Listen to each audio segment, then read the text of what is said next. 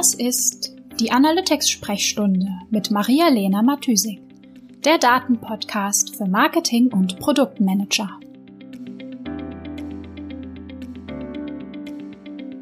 Das ist die Episode Nummer 14. Datenroutinen im Alltag. Hallo und herzlich willkommen zu einer neuen Episode der Analytics-Sprechstunde. In dieser Episode geht es sehr, sehr viel um Prozesse, Effizienz, Personalisierung.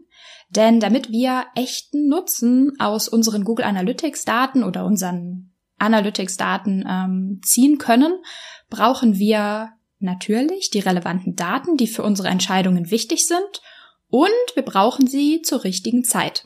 Wir müssen also einen Modus finden, ähm, ja, in dem die Daten praktisch in Fleisch und Blut übergehen. Also wenn wir ein, ja, wenn wir ein Tracking-Setup neu aufsetzen oder bestimmte Events ähm, neu tracken oder ein Transaktionstracking neu eingeführt haben, dann sind wir am Anfang immer noch total Feuer und Flamme und schauen ständig rein ähm, in die Daten, um zu sehen, ah, wie ist denn die Performance, ähm, wie funktioniert denn das Tracking, das ich da irgendwie neu eingerichtet habe oder verändert habe. Wenn das Setup aber nicht mehr so neu und aufregend ist, dann brauchen wir Datenroutinen, die uns helfen, auch im Alltag immer und immer wieder in unsere Daten reinzuschauen und die richtigen Daten zur richtigen Zeit zur Verfügung zu haben.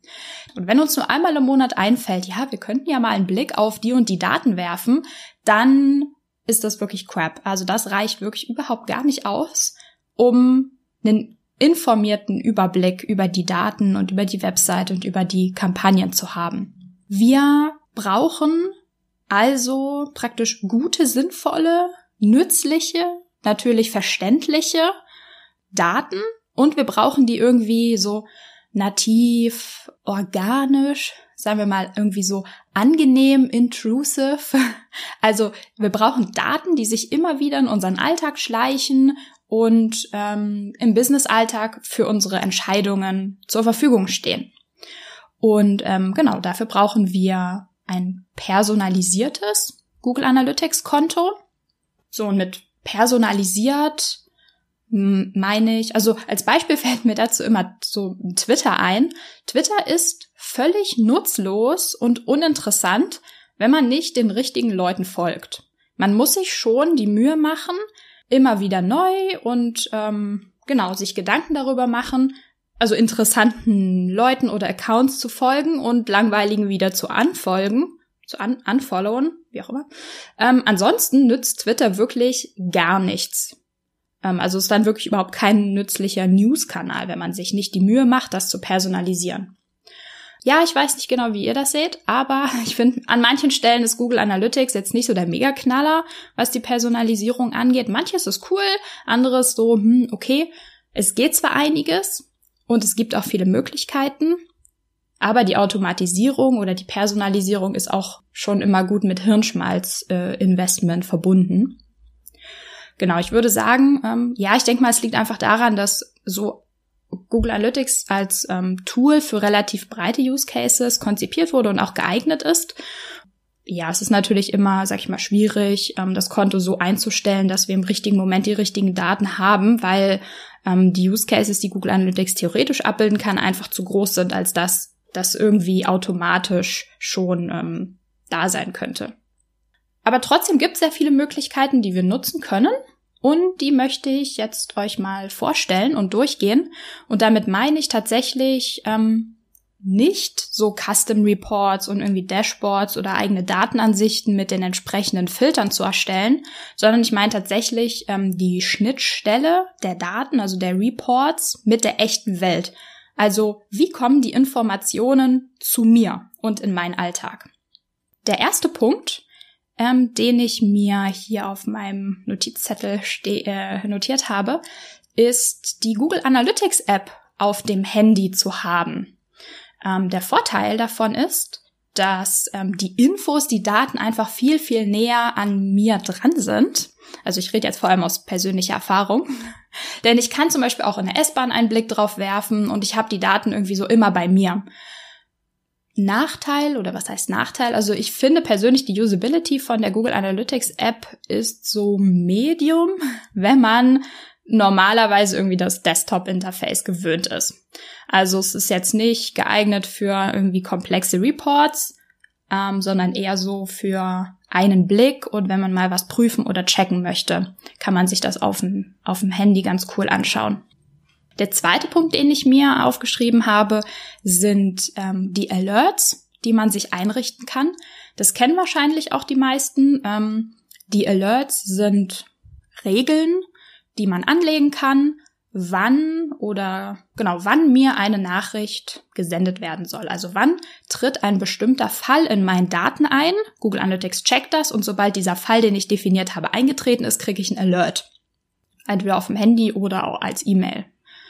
Ähm, also solche Alerts, Alerts könnten zum Beispiel sein, ähm, dass man sich, sag ich mal, eine Warnung schicken lässt, wenn innerhalb von einem Tag keine Transaktionen eingelaufen sind ähm, oder zum Beispiel, wenn ein bestimmtes Fehler-Event um, keine Ahnung, 50 Prozent zum Beispiel gestiegen ist innerhalb von einem Tag oder ähm, als Vergleichszeitraum innerhalb dieser Woche verglichen mit letzter Woche.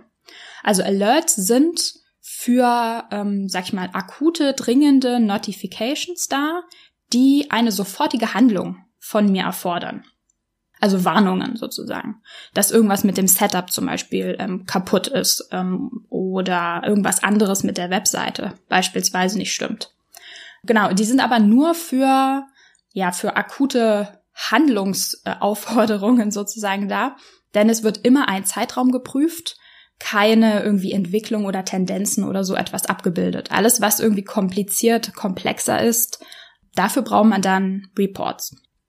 Und diese Reports beziehungsweise Dashboards, also ich nutze häufig Dashboards, kann man sich zusenden lassen. Das ist der dritte Punkt auf meiner Liste. Also, wir erstellen uns ein Dashboard mit den wichtigsten Punkten. Also auch Dashboards sind ja eher dafür gedacht, einen Überblick zu liefern und keine super krasse In-Depth-Analyse. Ähm, genau, wir stellen uns ein Dashboard in Google Analytics und können uns das zum Beispiel jeden Tag oder jede Woche per E-Mail schicken lassen. Das ist super cool, denn man hat dadurch auf der einen Seite so eine Art Reminder per E-Mail, dass wir doch mal regelmäßig in unsere Daten schauen sollten. Und außerdem sieht man, wenn man das per E-Mail bekommen hat, die ähm, genau die Daten, die man im Dashboard hat, sofort, ohne sich irgendwo einloggen zu müssen. Das ist also super effizient, hat auch so, sag ich mal, eine geringe Hemmschwelle, dass man das einfach mal macht, wenn die E-Mail kommt. Und man hat in der, äh, in der Mail auch einen Link zu dem Report oder zu dem Dashboard. Ähm, genau, das heißt, man muss einfach, man kann's, man sieht's, man klickt und ist sofort an der richtigen Stelle in Google Analytics. So, das finde ich super cool und das ähm, mache ich auch regelmäßig für meine eigene Webseite. So, der letzte Punkt, den ich ähm, auch super wichtig finde, ähm, was Datenroutinen für den ähm, oder im Alltag angeht, ist, dass natürlich Dokumentationen sehr, sehr wichtig sind und äh, trotzdem häufig sehr stark vernachlässigt werden. Und deswegen würde ich euch ähm, als letzten Punkt auf meiner Liste ähm, ans Herz legen, die Funktion in Google Analytics zu nutzen, dass man sich Anmerkungen an die Daten schreiben kann. Denn erst wenn etwas nicht richtig dokumentiert ist, merkt man, wie viel Zeit es eigentlich kostet, diese Infos hinterher wieder zu beschaffen. Und das gilt nicht nur für ja, die Dokumentation vom Setup selbst, also was genau bedeutet ein Event und wann wird das getriggert, sondern auch von den Daten selbst.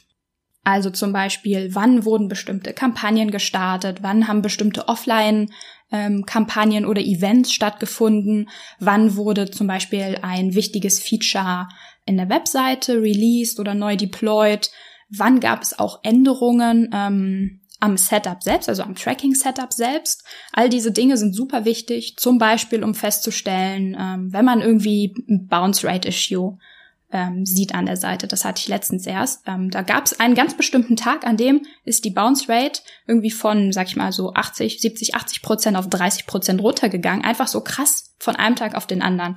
Und man hat deutlich gesehen, okay, irgendwas wurde hier geändert und das hat diesen, diesen ähm, ja, diesen, diese Bounce Rate Veränderung hervorgerufen.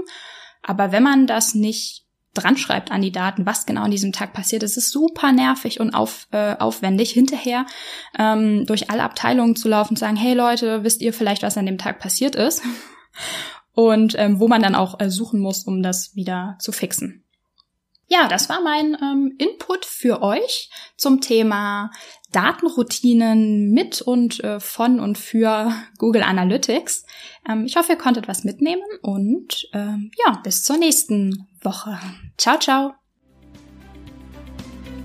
Die Show Notes findest du wie immer unter analyticsfreak.com slash podcast.